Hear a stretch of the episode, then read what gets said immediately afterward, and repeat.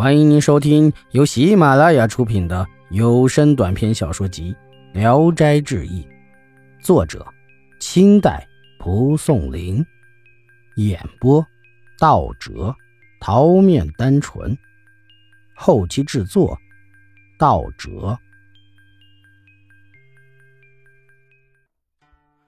王生晚上到了客店住宿，进入房间一看，靠墙下有一张床。见先有别人的行李摆在了上面，便问行李的主人。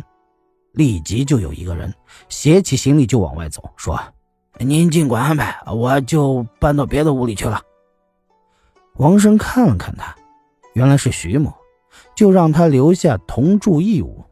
徐某那便不走了。于是两人坐下交谈起来。过了一会儿，又有一个人携带行李进来。见王许二人在屋里，反身就往外走，说：“哎，这里有客人住了。”王生仔细一看，原来是路上遇到的年轻人金某。王生没说话，徐某急忙起来拉他留下。金某呢，也就坐了下来。徐某于是问起了他家的家族姓氏。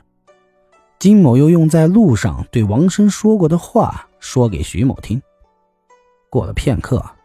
金某解开口袋，取出银子，堆了很多，称了一两多，交给店主人，嘱咐置办酒菜，作为夜里聊天用。王许二人争相劝阻，金某不听。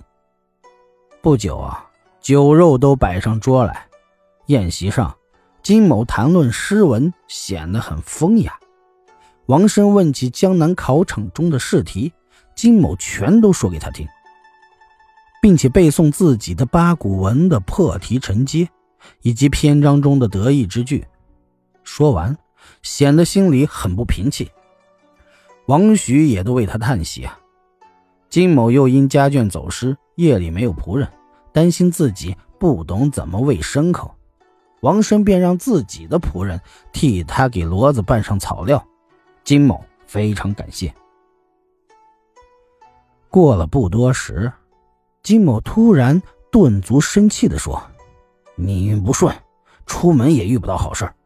昨天夜里，租旅店和恶人住到了一起，他们赌博掷骰子叫喊，吵得耳朵难受，心里烦闷，一夜都没睡。”南方口音把“头”字说成“兜”，徐某听不明白，问他是什么东西。金某用手比划骰子的形状。徐某便笑着从口袋里拿出一枚骰子来说：“嘿嘿，是这东西吗？”金某答应说：“是啊。”徐某就用骰子行酒令，三人很高兴地喝起酒来。酒啊，喝的差不多了。徐某提议大家都掷骰子，赢个东道主。王生推辞不懂，徐某便和金某掷头呼喊赌了起来。徐某又偷偷的嘱咐王生说：“您不要走漏了话。哎，这个南方公子很富裕，年纪又小，不一定懂得赌博的诀窍。我赢他些银子，明天一定请您的客。”徐某和金某于是进了隔壁房间，不久就听到里面几个人聚赌的声音，很热闹。王生暗暗的。过去瞅了瞅，见西峡县的衙役张某也在其中。王生大为惊异，便展开自己的被子，自己先躺下去了。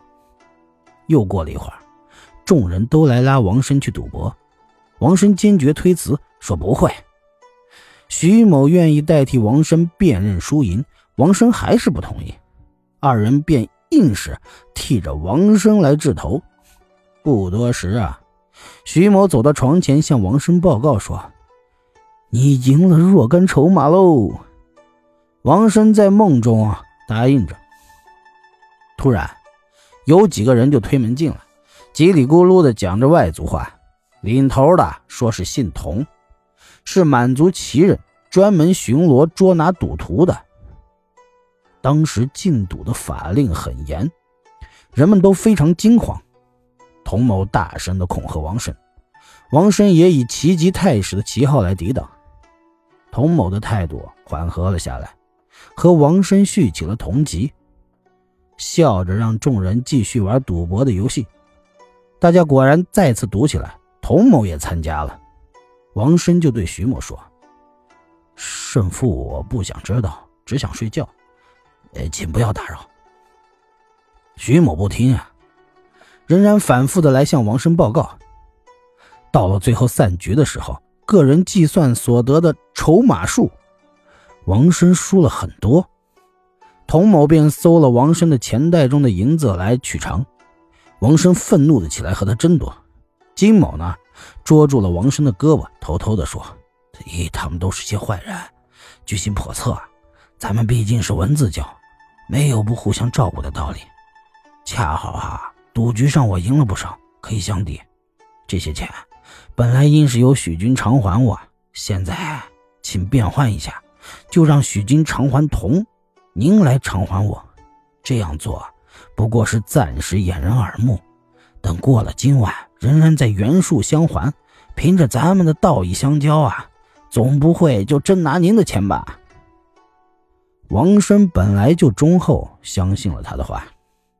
金某出去，把相互变换的办法告诉了童某。这才当着众人的面打开王生的钱袋，把银子如数的装进了自己的腰包。